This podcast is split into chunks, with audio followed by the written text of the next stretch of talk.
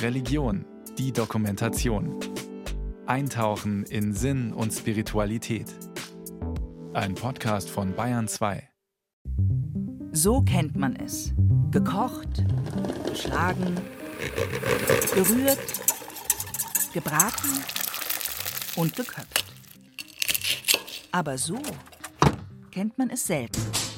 Und doch passiert es. Ich habe dieses Ei gefunden. Es war in einer Verpackung mit vielen anderen Eiern, das in einer Mülltonne war, beim Containern gehen. Dieses Ei, um das es in dieser Geschichte geht, hat die Nummer 1NL 4395501. Wir wissen, es wurde in den Niederlanden gelegt, in Sachsen-Anhalt verpackt, um dann in München im Müll zu landen. Warum? Darum geht es in dieser Sendung. Denn so viel vorweg. Es ist zwar nur ein Ei, das im Jahr 2021 kurz vor dem Mindesthaltbarkeitsdatum und kurz nach Ostern in den Müll geworfen wurde. Aber dieses Symbol des Lebens, das nie gekocht, gefärbt, versteckt oder zu einem Osterlamm verarbeitet wurde, landet in einer Mülltonne und wird so zum Symbol des Hungers. Einmal um die Welt. Was unser Konsum mit dem Welthunger zu tun hat. Eine Sendung von Barbara Schneider und Veronika Wawacek. Also hier haben wir noch Joghurt.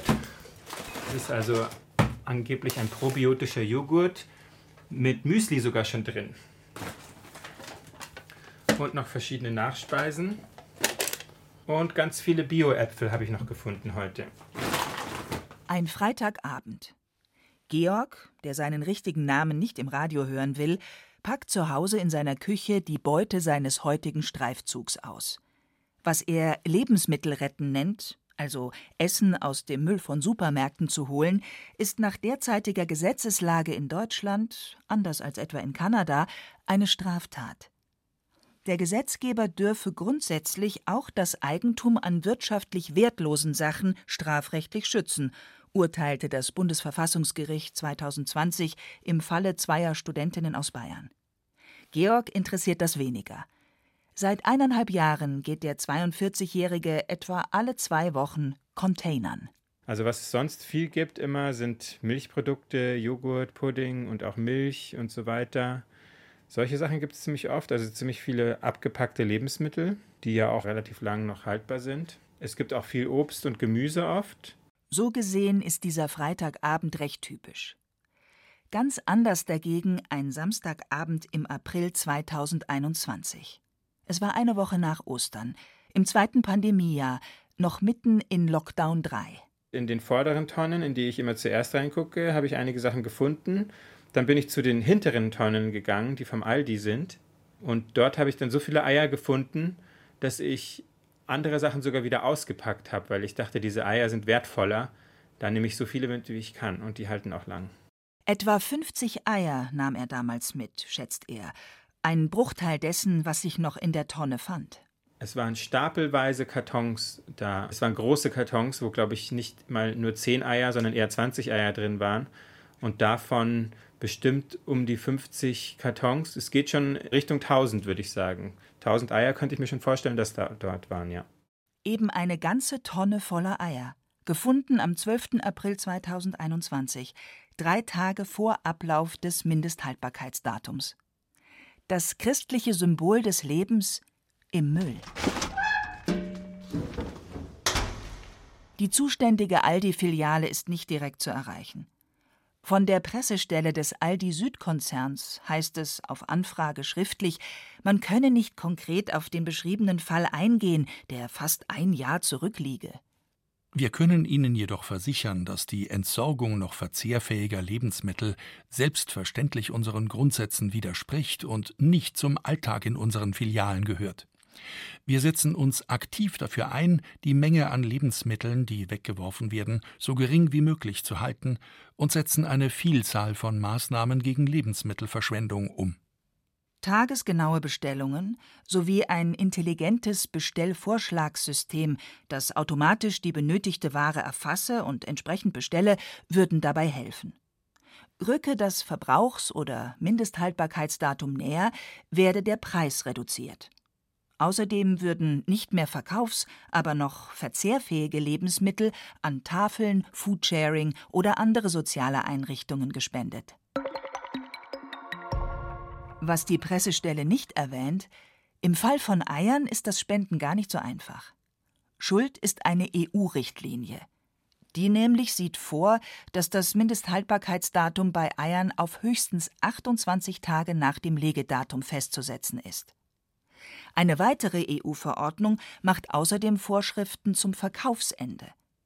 Denen zufolge dürfen Eier nur bis zu 21 Tage nach dem Legen an den Verbraucher abgegeben werden, also bereits eine Woche vor dem Mindesthaltbarkeitsdatum. Das hält auch Henna Schönecke, Vorsitzender des Bundesverbands Ei e.V. und selbst Legehennenhalter, für übertrieben. Ursprünglich, in den 1970er Jahren, ging es darum, Salmonellenvergiftungen zu verhindern. Das sei aber heute, dank strenger Kontrollen, kein Problem mehr. Das wäre meiner Meinung nach Quatsch, dass wir diese sieben Tage immer noch haben vor Beendigung des Mindesthaltbarkeitsdatums, weil die Eier einfach besser geworden sind. Wir haben heute weniger Keimbelastung oder quasi gar keine mehr. Und dementsprechend ist das gar kein Problem, wenn ich ein Produkt bis zum Ende des Mindesthaltbarkeitsdatums entweder verkaufe oder B dann auch weitergeben darf. Ne? Also der Supermarkt darf es auch nicht in Verkehr bringen und es ist ein in Verkehr bringen, wenn ich es an die Tafel gebe. Rechtlich gesehen ist 1 NL 4395501 also korrekt im Müll gelandet. Die EU ist schuld. Die Geschichte zu Ende? Aber ist alles, was rechtens ist, auch moralisch okay? Ein einwandfreies Ei landet mit hunderten anderen im Müll weil es nicht mehr verkauft werden darf und weil es auch nicht mehr gespendet werden darf. Ein Lebensmittel, das sich hart gekocht über Wochen halten würde? Die Tradition des Ostereis kommt nicht von ungefähr. Klar, das Ei galt schon in vorchristlicher Zeit als Symbol der Fruchtbarkeit. Ebenso bei den Ägyptern und Germanen. Im alten China wurde es zum Frühlingsbeginn verschenkt. Dass ausgerechnet zu Ostern eine ganze Menge an hartgekochten und gefärbten Eiern verschenkt und gegessen wird, geht zurück aufs Mittelalter. Damals verbot die Kirche den Gläubigen in der Fastenzeit Fleisch oder Eier zu essen. Die Eier wurden gekocht, um sie haltbar zu machen und nach sieben Wochen zu Ostern zu servieren. Mindesthaltbarkeitsdaten interessieren Georg wenig. Tipps zum Verzehr holt er sich aus dem Netz. Erste Containerregel: alles waschen, faule Stellen gegebenenfalls wegschneiden und die Sinne benutzen. Ist eine Packung schon aufgebläht? Riecht irgendetwas seltsam? Bei meinem Lieblingsspot gibt es oft auch Sushi. Da passe ich ein bisschen auf, vor allem wenn Fisch drinnen ist oder eben Hühnchen, frisches Hühnchen, da würde ich eher aufpassen. Oder wenn eine Verpackung schon offen ist, ein Loch drin hat zum Beispiel, dann würde ich die auch da lassen, weil ich nicht weiß, was da für Bakterien reingekommen sind. Der studierte Chemiker verdient seinen Lebensunterhalt eigentlich in der medizinischen Forschung.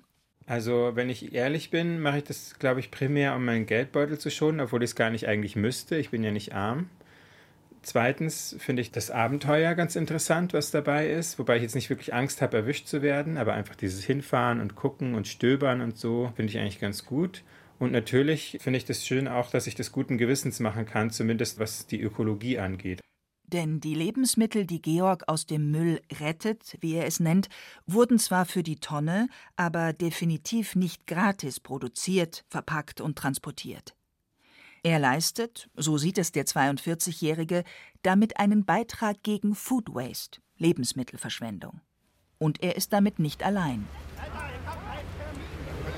Das Thema Food Waste rückte ins öffentliche Bewusstsein, als im Sommer vor der Bundestagswahl Klimaschützer in den Hungerstreik traten. Seitdem haben Aktivistinnen und Aktivisten immer wieder mit drastischen Aktionen auf die Lebensmittelverschwendung aufmerksam gemacht. Sie nennen sich Aufstand der letzten Generation und blockieren Autobahnen, kleben sich auf Straßen fest und holen weggeworfene Lebensmittel aus Müllcontainern von Supermärkten, um sie zu verteilen. Eine radikale Form des Protests, die auf Kritik stößt. Unter anderem hat der Ministerpräsident von Baden-Württemberg, Winfried Kretschmann, die Aktionen verurteilt. Die Blockaden von Autobahnen seien, Zitat, schwere Rechtsverletzungen, die man nicht rechtfertigen kann. Und doch, der Aufstand der letzten Generation findet auch Unterstützer, wie den Nürnberger Jesuitenpater Jörg Alt. Der Sozialethiker, der sich selbst Jesuit und Dieb nennt, hat vor ein paar Monaten für Schlagzeilen gesorgt. Er zeigte sich selbst bei der Polizei an, nachdem er noch genießbare Lebensmittel aus einem Supermarktcontainer geholt und verteilt hatte. Dass die Staatsanwaltschaft nun wegen besonders schweren Diebstahls gegen ihn ermittelt, freut ihn in gewisser Weise, denn es gibt ihm Aufmerksamkeit für sein Anliegen wo der Eigentumsschutz höher steht als die Gemeinnützigkeit von Essen. Ja. Stimmt schon etwas mit unserem System nicht mehr. Da gibt es dann diesen Graben zwischen den Guten und Richtigen auf der einen Seite und dem, was das Gesetz vorschreibt, auf der anderen Seite. Und diesen Graben möchte ich auch mit dieser Aktion versinnbildlichen, ja, indem ich eben Essen klaue, was der Gesetzgeber als Müll definiert. Sein Motiv? Ziviler Ungehorsam. Jörg Alt zitiert den Papst. In seinem apostolischen Schreiben Evangelii Gaudium hatte Franziskus das bestehende Wirtschaftssystem scharf verurteilt. Wörtlich heißt es: Diese Wirtschaft tötet. Und weiter: Es ist nicht mehr zu tolerieren, dass Nahrungsmittel weggeworfen werden, während es Menschen gibt, die Hunger leiden. Das Wirtschaftssystem folgt Kapitalinteressen und nicht mehr dem Bedarf. Und deswegen wird eben produziert, was sich irgendwie verkaufen lässt, ob man es braucht oder nicht, egal. Die Hauptsache, es bringt einen Gewinn. Und das ist ja auch eine der Forderungen von uns, dass man einfach die Lebensmittelproduktion wieder verstärkt am Bedarf orientiert.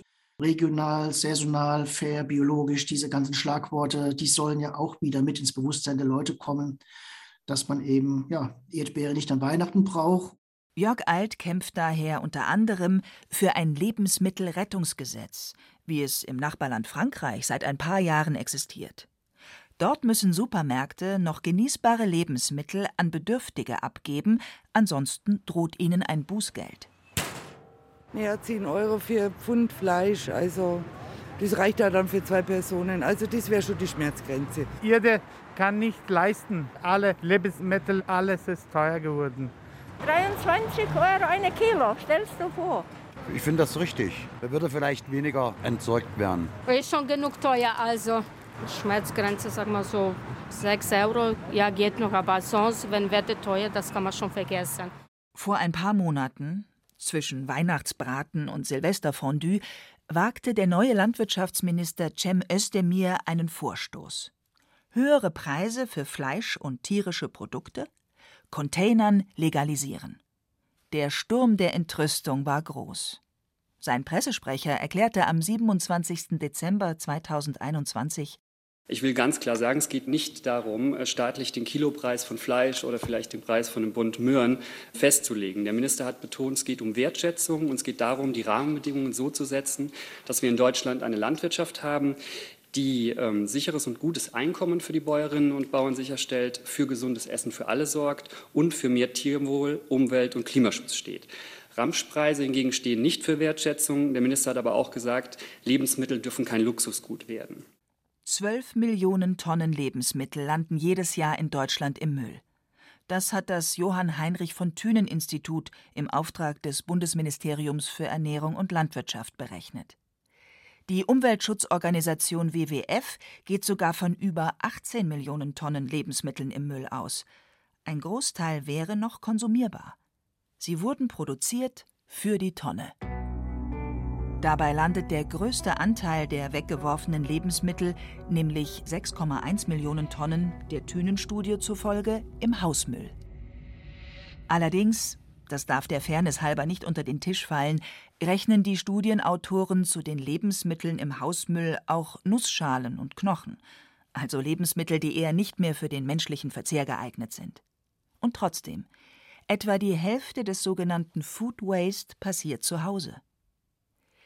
Die Gründe dafür sind nach den Worten von Achim Spiller, Professor für Marketing von Lebensmitteln und Agrarprodukten an der Georg August Universität Göttingen, vielschichtig. Gerade dann, wenn wir frische Lebensmittel verzehren und wenn wir nicht so häufig einkaufen, dann ist natürlich die Gefahr von Food Waste etwas größer. Zum Teil hängt es natürlich auch an den Präferenzen mancher Menschen, die dann das Brot sehr frisch haben wollen. Wir haben ja in bestimmten Warengruppen besonders hohe Verluste. Das sind zum Beispiel Backwaren. Ne? Da ist die Frage, ist man auch in der Lage und willens, auch mit etwas älterem Brot noch irgendwelche Gerichte zuzubereiten. Da gibt es natürlich Rezepte, aber da kommt es schon zu relativ hohen Verlusten, gerade in diesen Frischwarensegmenten. Denn hier kommt die Erwartung der Verbraucher ins Spiel. Ein Lebensmittel, das nahe am Mindesthaltbarkeitsdatum ist, nimmt der Konsument als weniger frisch wahr und straft den Handel dafür ab, wie Achim Spiller in seinen Untersuchungen zeigen konnte. Gerade so Supermärkte werden von den Verbraucherinnen danach beurteilt, auch wie gut ihr frische Angebot ist. Also finde ich dort immer viele frische Lebensmittel. Vor Ort ähm, sind die Produkte noch einigermaßen lange haltbar, die ich dort kaufe. Und dieses frische Image eines Supermarktes, das kann ich natürlich versuchen zu verbessern, indem ich Produkte, die vielleicht nicht mehr ganz so schön sind, dann entsorge. Der Handel hat, der Studie zufolge, mit nur 4 Prozent einen eher geringen Anteil an der Lebensmittelverschwendung. Und trotzdem, 2021, an einem Samstag, waren die Tonnen eines Münchner Supermarkts voll. Das war kurz nach Ostern und deswegen wurden wahrscheinlich viele Eier weggeworfen. Da konnte ich auch leider nicht alle mitnehmen, aber ich habe so viele Packungen mitgenommen, wie ich konnte und Eier halten sich eigentlich auch ganz gut, vor allem im Kühlschrank. 1 NL 4395501 ist auch darunter. Schön verpackt in einer Zehnerschachtel mit der Aufschrift Frische Eier aus Freilandhaltung, Güteklasse A. Ein kleines Traktorsiegel mit der Aufschrift Landfreude ziert die Schachtel. Auch dass dieses Ei ohne Kükentöten erzeugt wurde, verrät die Verpackung, ebenso seinen Verpackungsort. Die Packstelle der Quetters Eierhof GmbH in Hötensleben in Sachsen-Anhalt, gleich an der Grenze zu Niedersachsen. Route wird gestartet. Ziel Quetters Logistik GmbH. 564 Kilometer, fünfeinhalb Stunden Fahrt von München aus, so berechnet es Google Maps. Fünfeinhalb Stunden also vom Verpackungsort zum Wegwerfort. Das ist etwas mehr als die Hälfte des Weges, den das Ei insgesamt hinter sich hat. Denn gelegt wurde es in den Niederlanden, in Lelystad, unweit von Amsterdam. Dazu später mehr.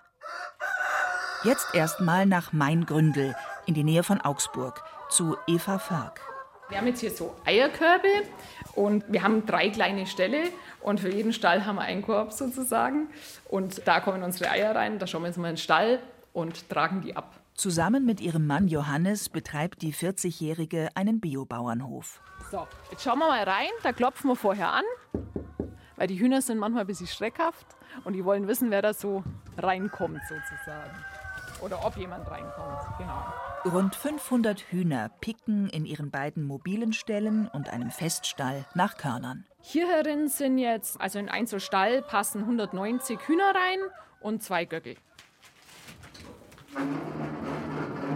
Genau, da machen wir jetzt das Fenster auf. Das ist echt super, weil es hat hier immer eine ganz angenehme Luft. Ich bin es so von früher gewöhnt, wenn man mal in einen Stall, in einen Hühnerstall reingegangen ist, dass es einfach streng gerochen hat. Und hier habe ich das eigentlich nie. Das ist wirklich eine, gute Luft und das ist natürlich auch super für die Hühner.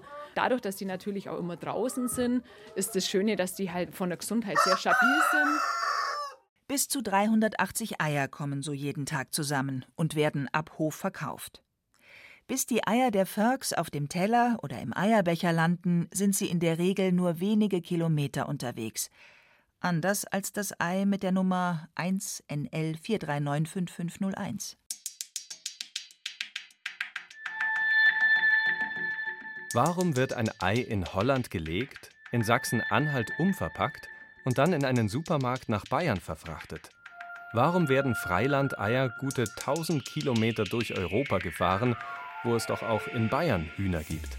Deutschland hat noch nie 100% Selbstversorgungsgrad bei Eiern gehabt. Wir haben ähm, in den 70er Jahren mal eine sehr, sehr große Anzahl, also eine deutlich größere Anzahl an Legehennen in Deutschland gehabt. Aber auch damals konnten wir unseren Bedarf nicht decken und haben immer sehr stark aus den Niederlanden Eier importiert. Die Abhängigkeit von anderen europäischen Ländern sei in gewisser Weise historisch gewachsen, sagt Henna Schönecke, Vorsitzender des Bundesverbands Ei e.V.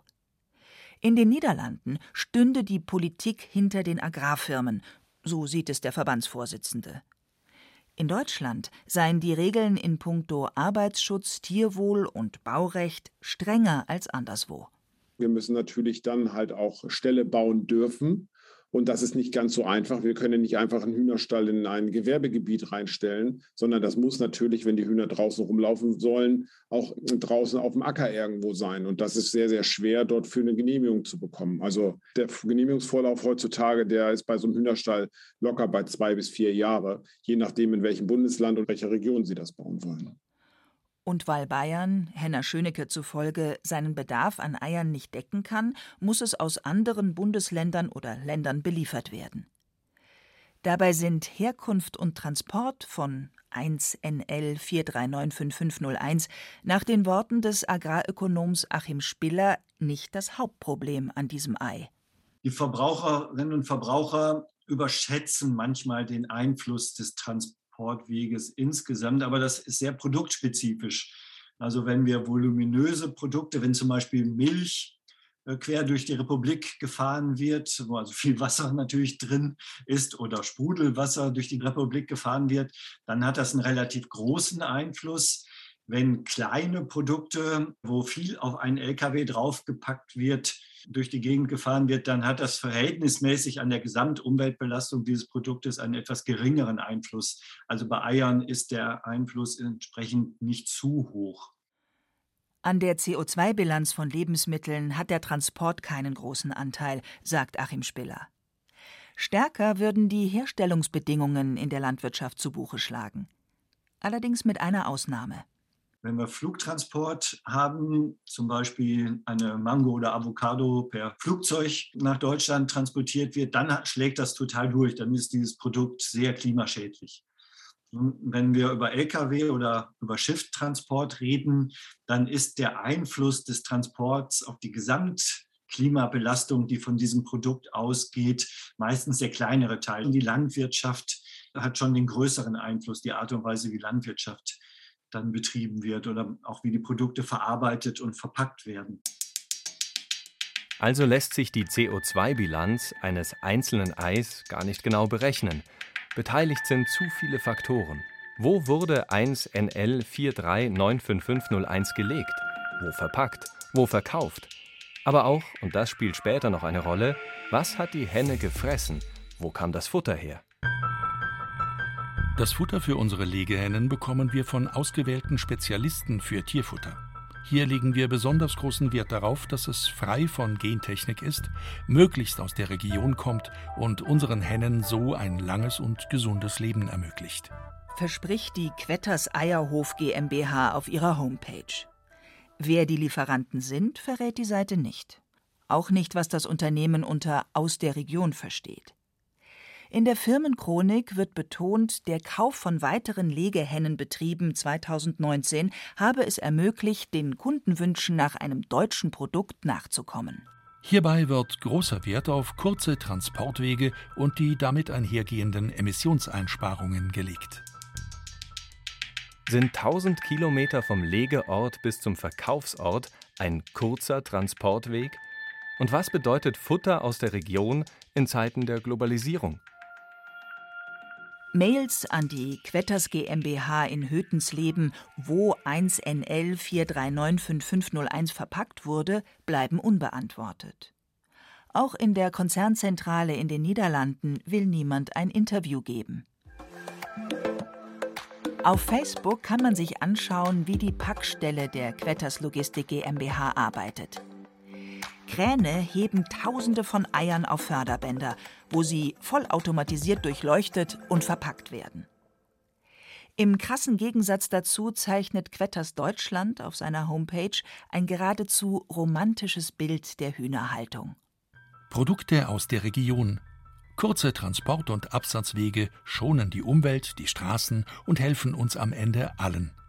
Eine durchdachte Logistikkette macht es möglich. So erhalten sie in ihrem Geschäft nebenan Eier aus der Region und unterstützen so nicht nur die Umwelt, sondern auch kleine Familienbetriebe. Was ist ein kleiner Betrieb? Wann handelt es sich um einen Familienbetrieb? Ist das ebenso Auslegungssache wie Regionalität? Das Huhn jedenfalls das Ei 1NL4395501 gelegt hat, lebt, so viel sei bereits verraten, mit 40.000 Artgenossen auf einem Betrieb in den Niederlanden. Es geht aber auch kleiner, regionaler. Eine Verpackungsfirma wie Quetters GmbH ist auf Eva Förks Hühnerhof nicht zwischengeschaltet. Ja, das ist jetzt unsere Packstelle sozusagen. Also das muss halt anmelden ab einer bestimmten Zahl von Hühner. Eva Förk steht in einem kühlen Raum neben der Maschinenhalle. Hier stapeln sich Eierkartons und Nudeln aus den Eiern, die die Konsumenten nicht kaufen würden. Gefertigt mit Bio-Dinkelgrieß in einer Nudelmanufaktur in der Nähe von Augsburg. Normalerweise ist es halt so eine große Betriebe. In den Stellen, das sind halt, ich glaube, lauter so, wie sagt man da, Förderbänder für die Eier anbracht an den Nestern. Und äh, da drücken halt irgendwelche Mitarbeiter drauf und dann werden die Eier schön hergefördert und laufen dann eben über diese so Sortiermaschinen, die die dann durchleuchten und nach Größen, glaube ich, auch äh, sortieren. Und dann fallen die eben gleich in diese Eierhöcker dann rein und sind quasi fertig zum Abpacken oder eben dann in die Eierschachteln halt. Und bei uns läuft alles von Hand. Auch das Eier abtragen. Das sind die sogenannten Familiennester. Da hocken die gemeinsam drin. Also die wollen es ganz gern äh, eng und kuschelig warm.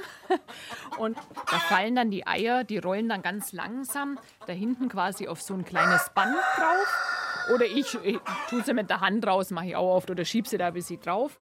Handarbeit. Eine Landwirtschaft von Anno dazumal? Selbst für das, was übrig bleibt, haben die Förks Verwendung. Der Mist reicht angesichts der geringen Hühnerzahl gerade mal zum Düngen ihrer Felder. Ganz anders als in den Niederlanden, wo sich inzwischen eigene Unternehmen auf den Abtransport und die Verwertung des Hühnermists spezialisiert haben. Eigentlich ideal, so ein kleiner regionaler Biobetrieb. Warum funktioniert das nicht im Großen, nicht europaweit? Schuld ist das liebe Geld. Henna Schönecke vom Bundesverband Ei e.V. sagt, ein Betrieb mit 500 bis 1000 Hühnern könne, Zitat, kein vernünftiges Haushaltseinkommen generieren.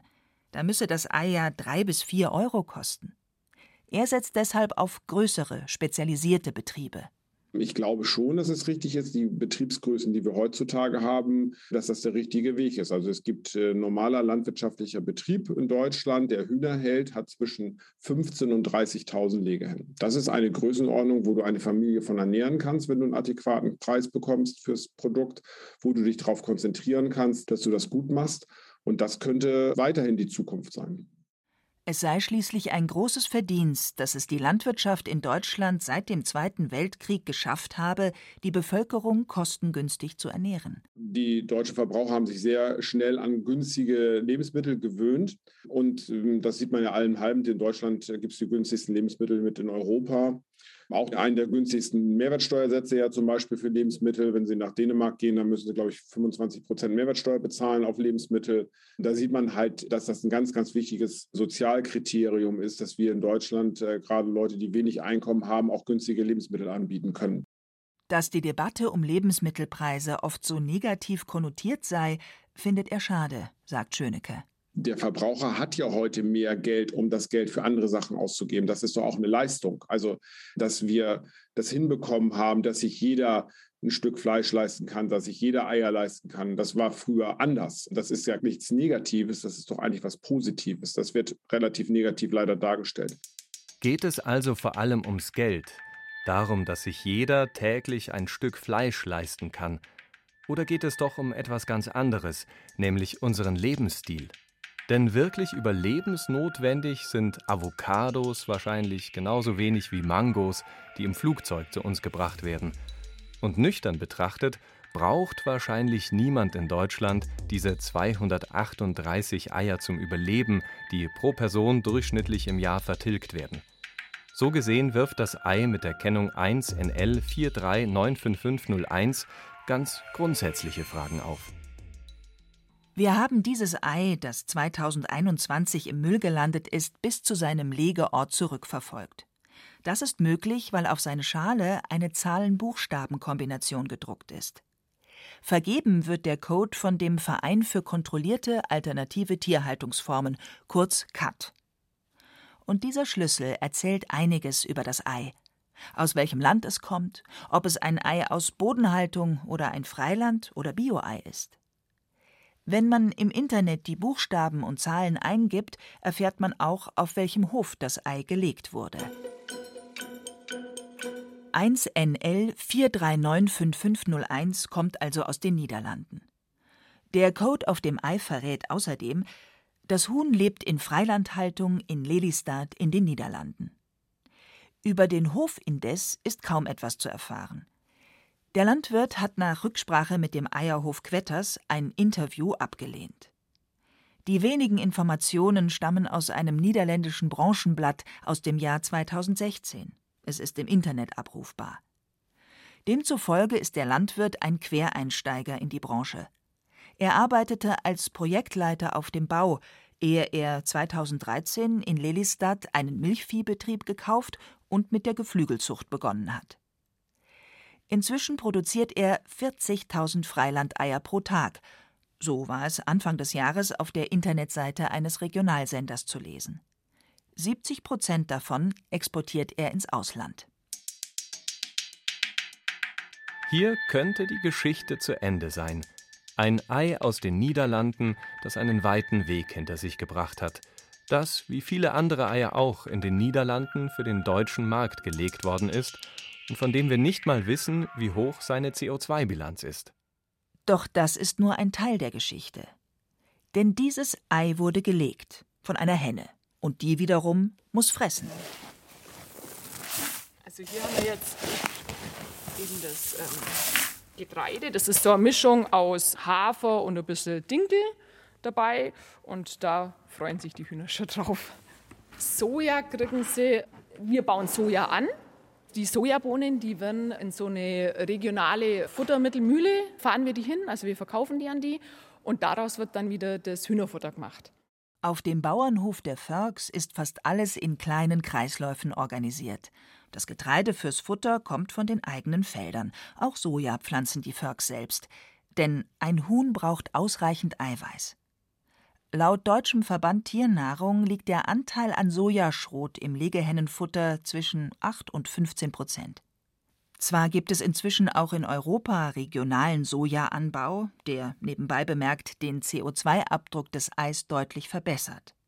Allerdings wird nach wie vor ein Großteil des Sojas importiert. Aus den USA, aber eben auch aus Südamerika. Und da fangen die Probleme an. Zuvor aber noch eine Fußnote. Wir wissen zwar, das Ei mit dem Code 1NL4395501 kommt aus den Niederlanden. Wir wissen allerdings nicht, was das Huhn genau gefressen hat, woher der Landwirt sein Futter bezieht und aus welchem Land, welcher Region dieser Welt das Futter genau kam. Auf diese Frage haben wir leider keine Antwort bekommen. Was wir wissen, sind Zahlen und Fakten über den Anbau und den Import von Soja nach Europa. Wir haben dazu mit Tierfutterherstellern, Menschenrechtlern und Politikern gesprochen. Denn wir wollten verstehen, welche Folgen der Sojaanbau letztlich hat, für die Umwelt, aber auch die Menschen vor Ort. Und wir wollten wissen, was der Import von Soja für das Tierfutter mit unserem Konsumverhalten zu tun hat. Can you hear me? Ja. Eine Zoom-Konferenz mit Henk Flipsen. Er ist Direktor von Nevedi, also dem Verband der Futtermittelhersteller in den Niederlanden. Rund 1,8 Millionen Tonnen Sojaschrot werden in den Niederlanden für die Herstellung von Tierfutter importiert, sagt Flipsen. It comes mainly from uh, well the high protein part from South of America. Proteinreiches Sojaschrot kommt vor allem aus Südamerika. Proteinärmeres kann auch aus Nordamerika kommen. Das hängt etwas von der Jahreszeit, der Verfügbarkeit und dem Preis ab. Die niederländischen Bauern beziehen aber auch Soja aus Europa. Dabei handelt es sich vor allem um Soja, das nicht genetisch verändert ist. Das ist vor allem für Niederländer gedacht, die für den deutschen Markt produzieren. 1,8 Millionen Tonnen Sojaschrot. Das ist laut Henk Flipsen zwar weniger als ein halbes Prozent der Weltproduktion, die Dimension zeigt aber gleichzeitig, wie groß der weltweite Hunger nach Soja ist. Ein Hunger, der vor allem durch die Nutztierhaltung entsteht. Werden doch 75 Prozent des weltweit angebauten Sojas zu Tiernahrung verarbeitet. Mit immensen Folgen. So sieht die deutsche Umwelthilfe im Sojaanbau einen der größten Treiber für die Waldzerstörung in Südamerika. Und die Umweltorganisation WWF hat ausgerechnet, dass seit 2001 weltweit über 8 Millionen Hektar natürlicher Vegetation für den Sojaanbau vernichtet wurden. Auch Regine Kretschmer vom kirchlichen Hilfswerk Miserior beobachtet seit 2000 einen gewaltigen Sojaboom in Südamerika. Die Ethnologin hat 20 Jahre in Südamerika, vor allem in Paraguay, gelebt. Als die Sojaexpansion angefangen hat, wurden erst auf großen Flächen Soja angebaut. Und diese großen Flächen waren Wälder, dass Wälder gerodet wurden und auf der anderen Seite Viehzuchtweiden in Sojafelder umgewandelt wurden. Und die Viehwirtschaft ist dann praktisch in andere Gebiete abgewandert, wodurch es dann wieder Entwaldung gab. Ne? Gut, das sind diese Prozesse, die stattgefunden haben. Nach einer Weile, als dann praktisch der Boden immer knapper wurde, ist der Druck auf Kleinbauern, Kleinbäuerinnen und Indigene gestiegen. Das ist praktisch so ein kontinuierlicher Prozess. Das kann man sich wie so eine Tsunamiwelle vorstellen, die erst den Wald zerstört, die Viehweiden in Sojafelder verwandelt und immer mehr die Bauern und Bäuerinnen und Indigenen umzingelt. Die Proteste verhallen meist ungehört oder Kundgebungen werden, wie zuletzt Ende Juni, sofort aufgelöst berichtet ARD-Korrespondent Ivo Maruschik im Sommer 2021 aus Brasilien. Es hat nicht mal eine Minute gedauert. Da haben sie uns mit Gummigeschossen und Reizgas beschossen. Immer wieder versuchen Vertreter der indigenen Völker in Brasilien auf ihre Probleme aufmerksam zu machen. Es geht darum, dass brasilianische Wälder nutzbar gemacht werden. Von Goldgräbern, aber auch für die Landwirtschaft. Kirchliche und zivilgesellschaftliche Organisationen prangern deshalb immer wieder Entwaldung und Landnahme, das sogenannte Landgrabbing, an. Eine Entwicklung, die sie in Verbindung bringen mit dem Hunger in der Welt. Weil Kleinbauern vertrieben werden und Indigenen die Lebensgrundlage entzogen wird. Kinder von Bauern, Bäuerinnen haben immer weniger Zugang zu Land.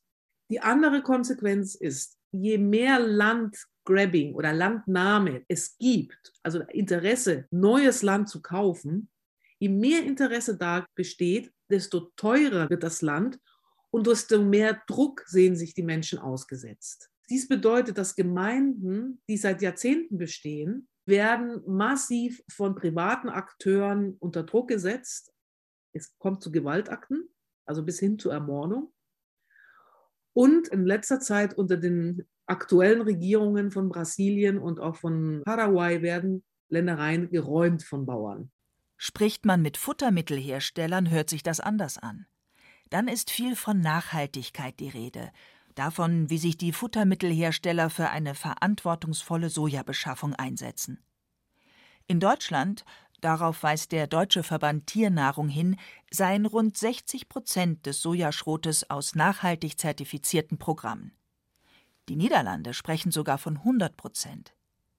Henk Flipsen vom niederländischen Futtermittelverband Nevedi. Wie ich bereits sagte, arbeiten wir in den Niederlanden bereits seit sechs, sieben Jahren mit einer hundertprozentigen Zertifizierung.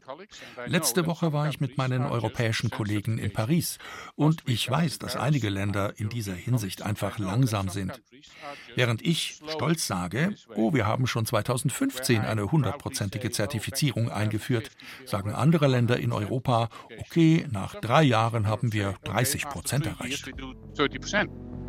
Wer mit Henk Flipsen spricht, erfährt aber auch, eine einheitliche Zertifizierung gibt es in Europa nicht.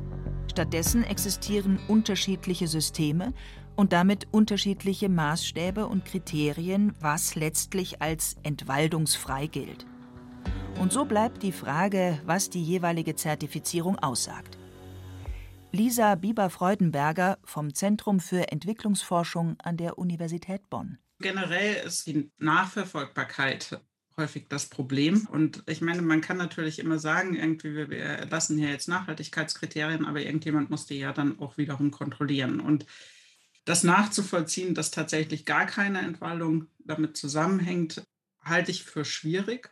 insbesondere eben auch wegen diesem indirekten Landnutzungswandel. Und man muss sich ja auch einfach ganz klar überlegen, es ist nun mal so, dass die Flächen beschränkt sind, die wir nutzen können, nur begrenzt sind. Und wenn wir das erhöhen, dann führt das immer zu noch mehr Flächen, die genutzt werden müssen und die müssen irgendwo herkommen. Und ich habe da manchmal so ein bisschen das Gefühl, da macht die Industrie dann eben auch gerne, drückt die mal beide Augen zu, weil sieht dann vielleicht auf dem Papier gut aus, dass man diese Nachhaltigkeitskriterien hat und so weiter. Aber die Frage der Umsetzung, die Frage, wie kann ich das kontrollieren, ist nochmal eine ganz andere. Was also tun? Auf politischer Ebene versucht man das Problem seit einiger Zeit gesetzlich anzugehen. Im Herbst 2021 hat die Europäische Kommission eine Richtlinie zum Stopp von europäisch verantworteter globaler Entwaldung und Naturzerstörung auf den Weg gebracht. Die SPD-Politikerin und Europaparlamentarierin Delara Burkhardt war als Berichterstatterin daran beteiligt. Wir wissen aus Studien, dass momentan Rohstoffe, die besonders oft im Zusammenhang mit Entwaldung stehen, dazu gehören Soja, Palmöl, Kakao, Kaffee und so weiter, dass die zu 16 bis 20 Prozent auf den europäischen Markt kommen. Also sind wir mit unserem Konsumieren von diesen Rohstoffen in Europa ja mit weltweit Spitzenreiter, was die Zerstörung von Wäldern angeht. Und das ist ein riesiges Problem, weil es natürlich ganz oft auch versteckt ist. Es gibt kein Gesetz momentan, was es verbietet, Produkte aus Entweidung auf den europäischen Markt zu bringen. Und das ist eine Lücke, eine Lücke, die wir aber eben gerade auf europäischer Ebene schließen wollen. Ob ein Gesetz reicht? Das ist fraglich. Denn Fakt ist, der weltweite Hunger nach Soja ist groß. Und selbst wenn das Roden neuer Flächen aufhört, muss die Bevölkerung in Brasilien oder Paraguay weiter mit den Folgen dieser Bewirtschaftung leben. Riesige Sojaplantagen prägen dort in weiten Teilen die Landschaft.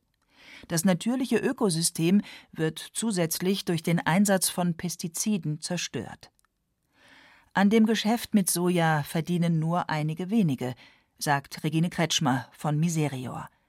Die Landbevölkerung ist der große Verlierer. Soja bedeutet Export.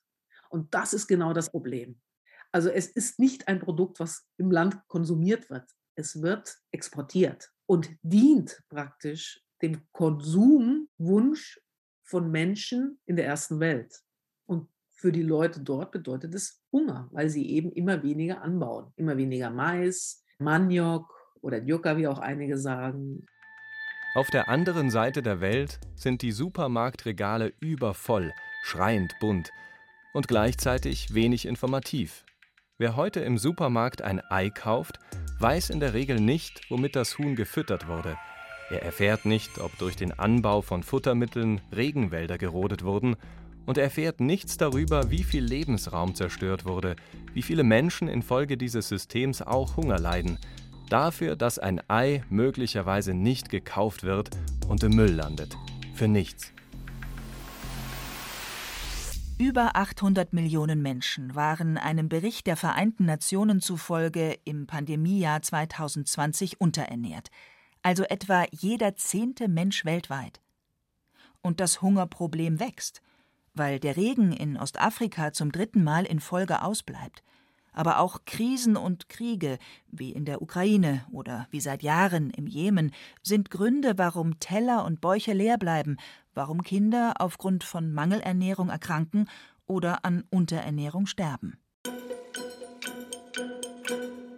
Die Weltgemeinschaft hat sich ein Ziel gesetzt, bis 2030 den Hunger weltweit zu beenden. Um das zu erreichen, brauche es enorme Anstrengungen, so die Vereinten Nationen. Dabei sind zum jetzigen Stand eigentlich genug Lebensmittel da, so Professor Achim Spiller von der Universität Göttingen. Der Welthunger ist im Wesentlichen heute ein Verteilungsproblem von zu wenig Geld, was Kleinbauern irgendwo in Afrika haben. Aber es ist und vielleicht zunehmend bei der wachsenden Weltbevölkerung auch ein Produktionsproblem, dass wir zu wenig erzeugen oder zu teuer dann in bestimmten Regionen der Welt erzeugen und was wir dann eben zum Beispiel viel Futtermittel aufkaufen müssen aus bestimmten Schwellen- und Entwicklungsländern. Wo also anfangen? Schaut man sich Statistiken an, werden derzeit weltweit rund 50 Prozent der Landfläche für die Landwirtschaft verwendet. Zu viel, findet Lisa Bieber-Freudenberger. Denn es ist Land, das zurzeit größtenteils für den Anbau von Biomasse und Futtermittel genutzt wird. Die Wissenschaftlerin aus Bonn fordert eine ehrliche Diskussion darüber, wofür landwirtschaftliche Flächen eigentlich genutzt werden. Und wir sollten uns überlegen, ob das wirklich angesichts eben globaler Hungerkrisen, die sich jetzt ja auch gerade im Ukraine-Konflikt nochmal intensivieren, ob das das ist, wofür wir unsere Flächen nutzen möchten. Das heißt, die energetische Nutzung ist etwas, ich denke, wo wir uns wirklich Gedanken darüber machen müssen, ob das denn ein Weg von nachhaltiger Energieproduktion ist. Und das andere ist eben die Futtermittelproduktion, die einfach auch einen extrem großen Teil unserer Flächen in Anspruch nimmt, verhältnismäßig wenig Kalorien aber produziert. Und wir sollten uns da eben einfach überlegen, wollen wir das oder sollten wir das nicht runterfahren? Und dann gibt es politische Stellschrauben, die das unterstützen können. Das sind Subventionen, die in der europäischen Agrarpolitik zum Beispiel passieren. Politische Stellschrauben drehen und so die EU-Landwirtschaft umkrempeln, reicht das? Oder ist doch jeder Einzelne in der Pflicht? Weltweit hungern mehr als 800 Millionen Menschen. Mehr als doppelt so viele sind fehl- bzw. mangelernährt. Die Herstellung von Lebensmitteln beansprucht wertvolle Ressourcen wie Boden, Wasser, Energie und Treibstoff und ist mit Emissionen von Treibhausgasen verbunden. Daher sollten Lebensmittel nicht unnötig verloren gehen oder verschwendet werden. So steht es in der nationalen Strategie zur Reduzierung der Lebensmittelverschwendung. Seit 2019 hat das Bundeslandwirtschaftsministerium Food Waste den Kampf angesagt. Zahlreiche Supermärkte beteiligen sich inzwischen an der legalen Variante des Containerns, dem Foodsharing. Initiativen und Discounter verkaufen vergünstigt krummes Gemüse und Überraschungstüten mit Lebensmitteln, die nah am Mindesthaltbarkeitsdatum sind. Die Abfalltonnen sind trotzdem voll. Sind unsere Ansprüche zu hoch? Weil wir Verbraucher nicht bereit sind, Geld für braune Bananen oder Äpfel mit Druckstellen auszugeben? Weil Brot vom Vortag eben Brot vom Vortag ist? Und weil kaum jemand krumpelige Kartoffeln oder eine angerissene Nudelpackung kaufen würde? So jedenfalls ließe sich die anfangs zitierte Thünenstudie des Landwirtschaftsministeriums auch interpretieren. Denn viel stärker als die vollen Supermarkttonnen schlagen die Lebensmittel beim Food Waste zu Buche, die es gar nicht erst in den Supermarkt schaffen, die bereits in der Primärproduktion aussortiert werden oder in der Verarbeitung nicht den Ansprüchen genügen. Liegt das an den günstigen Preisen? Haben wir verlernt, Lebensmittel als das zu schätzen, was sie sind? Lebensmittel, Mittel zum Leben? Im, Im Hofladen ist eine Bewachungskamera. Da ist eine Videokamera drin. Und wenn da ein Dieb reinkommt, das hatten wir schon mal, das war aber ein Kind, der hat mein Geld aus der Kasse da geklaut, da. Der vierjährige Felix und sein siebenjähriger Bruder Leo führen durch den Hofladen der Förks in Maingründel bei Augsburg. 40 Cent kostet hier ein Ei. Eigentlich müsste sie angesichts steigender Rohstoffpreise mehr verlangen, sagt Eva Förk. Bislang habe sie sich das allerdings noch nicht getraut. Viele ihrer Kunden seien Stammkunden, nicht unbedingt überzeugte Biokonsumenten, aber doch treu, so wie Ingrid Ritter. Sie schätzt es, dass der Selbstbedienungsladen jeden Tag geöffnet ist. Wir laufen auch teilweise dann her, weil wir sagen, oh, ist ein Spaziergang, können wir verbinden dann mit dem Eier holen oder mit dem Kartoffel holen oder ich verbinde es dann mit dem Einkaufen oder so. Seit zwei Jahren holt sie Eier, Kartoffeln und Nudeln hier vor Ort, auch wenn die Preise höher sind als im Supermarkt. Das muss man sich erst mal leisten können. Allerdings, die Ausgaben fürs Essen sind seit den 1950er Jahren kontinuierlich gesunken musste ein durchschnittlicher Arbeiterhaushalt 1959 noch fast die Hälfte seines Einkommens für Lebensmittel aufwenden, waren es seit der Jahrtausendwende, die aktuellen starken Preissteigerungen nicht einberechnet, weniger als 10 Prozent. Pro Kopf und Jahr würden etwa 75 Kilogramm Lebensmittel im Wert von rund 190 Euro entsorgt, schätzt die Verbraucherzentrale fast 200 Euro einfach in die Tonne werfen. Auch das muss man sich erst einmal leisten können. Muss man die Verbraucherinnen und Verbraucher also doch am Portemonnaie packen? Dann aber politisch gesteuert, meint der Agrarökonom Spiller. Konsumentinnen und Konsumenten allein könnten es nicht richten. Gerade in Deutschland, wenn man das mal im internationalen Vergleich betrachtet, setzen wir besonders viel so auf diese individuelle Verantwortung, auf den einzelnen Verbraucher, die Verbraucherin, dass die die Welt retten sollen. Das haben wir aber in der Forschung, glaube ich, deutlich gesehen in den letzten Jahren. Das funktioniert nicht. Also muss die Politik die richtigen Weichen stellen, etwa in Form einer veränderten Besteuerung. Bislang galt bei tierischen Produkten ein reduzierter Mehrwertsteuersatz von 7 Prozent. Eine Machbarkeitsstudie des Bundeslandwirtschaftsministeriums sah eine Erhöhung der Mehrwertsteuer auf 19 Prozent bereits im vergangenen Jahr als gangbaren Weg. Wir müssen schauen, wie wir unseren Konsum von tierischen Produkten reduzieren. Und das kann man dann natürlich zum Beispiel eben durch Besteuerung überlegen, ob man das macht. Wenn man dann sagt, okay, wir machen das Fleisch eben einfach auch mal vielleicht ein bisschen teurer, dass das tatsächlich den Preis hat, dass dann auch gewisse Umweltkosten vielleicht mit einpreist. Dass sich heute fast jeder in Deutschland Fleisch, Wurst und Eier mehrmals die Woche leisten kann, ist nämlich nicht allein das Verdienst der modernen Landwirtschaft, sondern vor allem auch das Verdienst aller Steuerzahler. Egal ob Fleischesser oder nicht, sie tragen letztlich über ihre Steuern die niedrigere Mehrwertsteuer bei tierischen Produkten von 7 Prozent mit. Ist also doch Cem Özdemir in der Pflicht? Im Koalitionsvertrag der Ampelregierung ist von einer nachhaltigeren Landwirtschaft die Rede. Auch die EU will ihre Agrarpolitik grüner ausrichten. Bislang sind das Absichtserklärungen.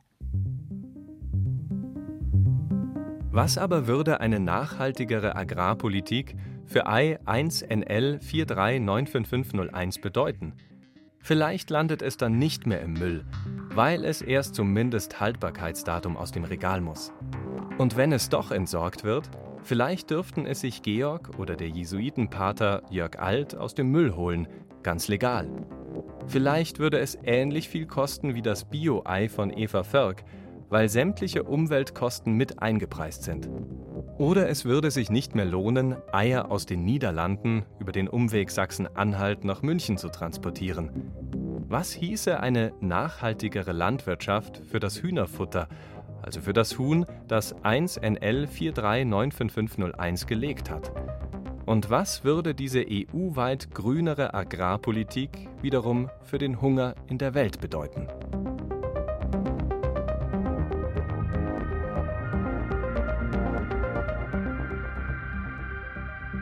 Sie hörten Einmal um die Welt, was unser Konsum mit dem Welthunger zu tun hat.